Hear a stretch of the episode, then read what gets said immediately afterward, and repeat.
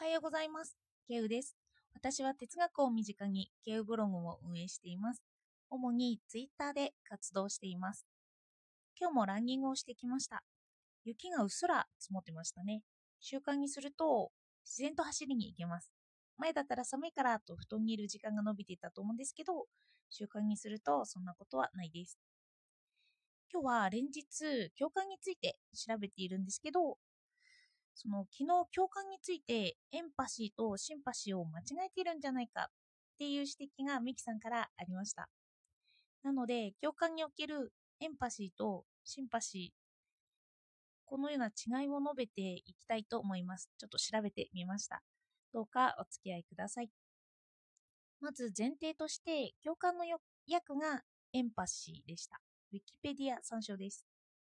一般にエンパシーとは他人と喜怒哀楽の感情を共有することを指します。相手が辛い表情をしているときに辛い思いをしているんだろうということがわかるだけじゃなくて自分も辛い感情を持つっていうのがこれだと述べられていました。そして次にシンパシーに行きますね。一般にシンパシーとはシンが共にパシーが苦しむとありました。これはエンパシーっていうのがというのが学習などに対してこちらは自然にそう思われるとか感じるという意味になっていてこちらは主に同情という意味が入るそうです。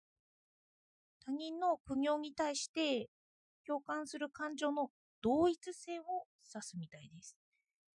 それでシンパシーは相手が悩みや疑問を抱えていて心の状態が良好でない時に相手の心情や気持ちを指して共感をベースに同情の要素が強いことが特徴的らしいんです。共感と違う点としては共に苦しむこと感情が同一になることを指していると言っています。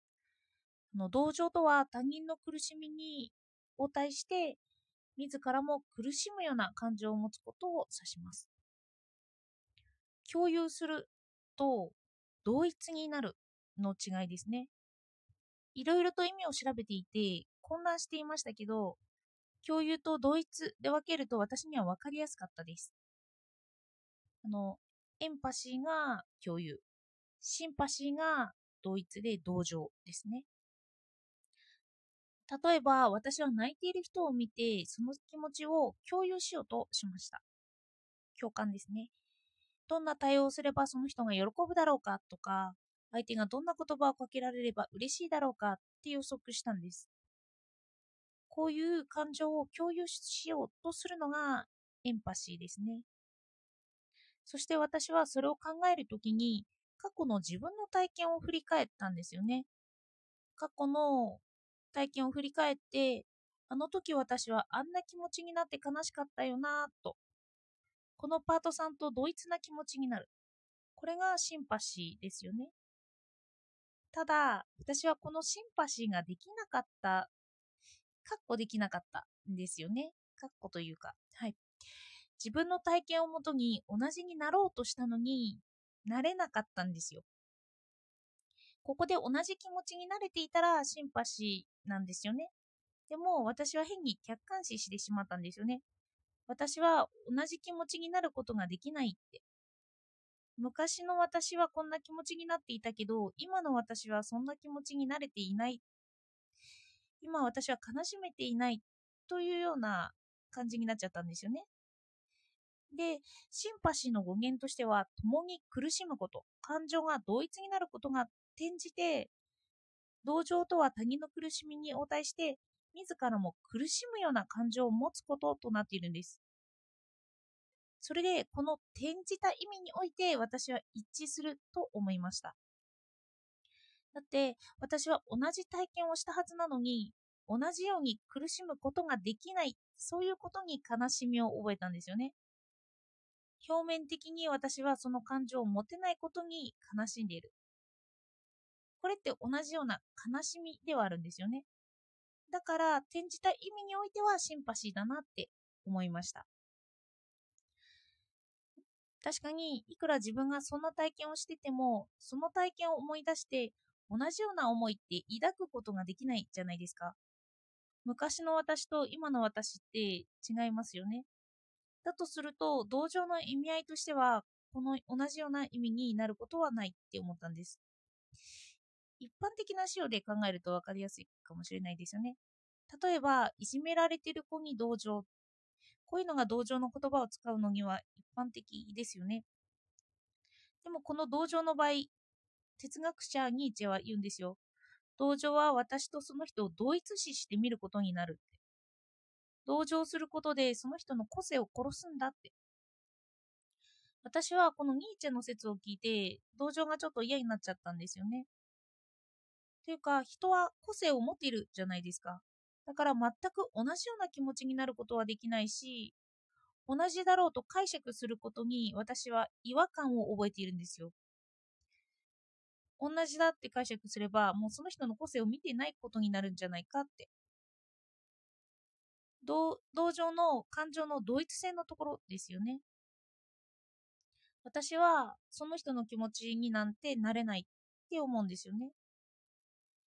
でもそこで同情の意味が転じて、同情とは他者の苦しみに移行して、自らも苦しむような感情を持つ。自らも苦しむような感情を持つっていうことに対して私はよく体験するなって思ったんです。それでも私はその悲しんでる人の気持ちを分かってみたいし、でもドイツにはなれない。なんでなれないんだろうって。あの、その人の気持ちになれたら、その人のためにいろんなことができるし、正解だと思う声かけもできるのにって。そうやって私は苦しむことはできるんですよね。多分、そうやって想像しつつ、あ、私はなんてできないんだろうって言って苦しんでるんですよね。もしこの意味も同情として使われるとしたら、私は同情しているって言えるんですよね。それでこの場合だと、ニーチェの言う同情とは別の意味になってくるんですよね。だって個性を持っている者同士というのが基盤になってくるからです。個性を認めつつも、その同じ気持ちになれないっていうことに悲しみを持つっていうことですね。でも私には一義的な意味の同情はないとは言い切れないんですよね。だってあのシーンとしては同情している人と泣き合っているとか、ただ涙し合っているとか、多分そうしてる人は意識が働いていないと思うんですよね。意識すると、あ、この感情とこの感情は違うってわかるんですけど、意識しないと多分同じ感情で共有しているよって言って、同じように抱き合ってるとか、そういうことって起こり得ると思うんですよね。私はそう考えちゃうから違いを見つけて、これは違うんだよって思うかもしれないんですけど、でも無意識的なレベルにおいては同じかもしれないんですよね。私みたいに私と相手というように分けて考えてはいないかもしれないんですよ。動物的な本能とか人間としての同一性を意識できないレベルで体現している感じが私にはするんです。で、それで、それは言葉にはできてはないんですよね。きっと私はシンパシーの中に、あの、エンパシーを見てるんですよね。気持ちが同一になることは、資料を働かせてしまった私にとってはありえないから、これは知的作業でもあるエンパシーなんじゃないかなって思ったんです。でも、転じた意味においては、まあ、一緒にかあの悲しむとか、そういう意味においては、シンパシーなんですよね。理由はどうであれ、共に苦しんでいるというのは一致するからです。その場合、私はわからないという自分に対してシンパシーしているという意味にはなってくるんですけどね。というような考察でした。まだまだ考えていきたいですね。これに対して何かコメントがある方はいただけるととっても嬉しいです。では今日もお聴きいただいてありがとうございました。